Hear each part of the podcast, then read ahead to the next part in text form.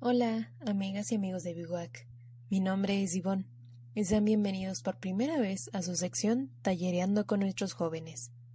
Aquí podrán encontrar un espacio lleno de libros y lectura en voz alta. Además, podremos platicar de nuestros consejos y recomendaciones sobre temas que estaremos preparando especialmente para ustedes. Hablaremos sobre las emociones, el amor, la soledad en tiempos de pandemia, estudiar, organizarse en la escuela en línea y muchas cosas más. Y por si fuera poco, terminaremos cada podcast con una pequeña pero útil guía para respirar y relajarnos. Así que, sin más por decir, acompáñanos. Para dar inicio, el día de hoy hablaremos sobre la paciencia en estos tiempos de pandemia. Y para comenzar, leeremos Hasta que podamos abrazarnos, del autor Eoin McLaughlin, con ilustraciones de Polly Dunbar, del editorial Alegar. Pero antes de comenzar, recuerda tomar un minuto de respiración para poder disfrutar el cuento. A la una, a las dos y a las tres.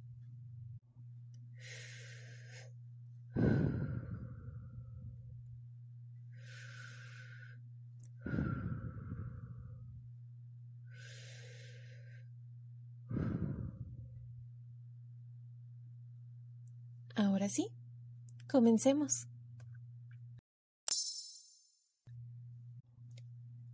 Erizo y Tortuga eran muy buenos amigos y querían darse un abrazo muy, muy grande, pero no tenían permiso para tocarse. Tranquilos, dijo Búho. Hay muchas otras maneras de demostrarle a alguien que le quieres. Erizo probó con un saludo. Eso hizo que Tortuga sonriera. Tortuga puso una cara graciosa. Eso hizo reír a Erizo. Erizo escribió una carta. Y Tortuga le contestó con otra. Y cuando Tortuga se puso a bailar, Erizo bailó con ella. Erizo envió un beso volando por el aire. Tortuga lo vio, lo atrapó y se lo guardó. Y le envió tres besos de vuelta. Tortuga cantó una canción. Erizo tocó para acompañarla. Después, los dos hicieron el mismo dibujo para que todo el mundo supiera que eran amigos. Cuando llovía y cuando brillaba el sol, no se podían tocar, no se podían abrazar, pero los dos sabían que se querían.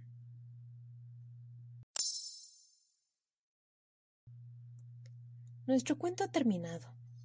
¿Qué te pareció? La pandemia en la que nos encontramos nos ha dado una oportunidad de encontrar la forma en la que le demostremos a nuestros seres queridos nuevas formas de cariño. Y también puede sonar difícil, pero en realidad estamos aprendiendo a ser pacientes. Estamos ayudando a cuidarnos y a cuidar a nuestra familia, para que más adelante podamos demostrar nuestro cariño como lo solíamos hacer con abrazos o con saludos de manos o con cualquier acercamiento. Y aunque no sea posible, algo que podemos tener en claro es que el cariño de nuestros amigos y de nuestra familia va a estar ahí. Hemos trabajado bastante la paciencia y lo estás haciendo muy bien. Incluso puede que haya resultado un poco aburrido, porque estar en casa puede resultar rutinario. ¿Pero alguna vez has escrito una carta ¿Has intentado hacer videollamadas o mensajes de texto?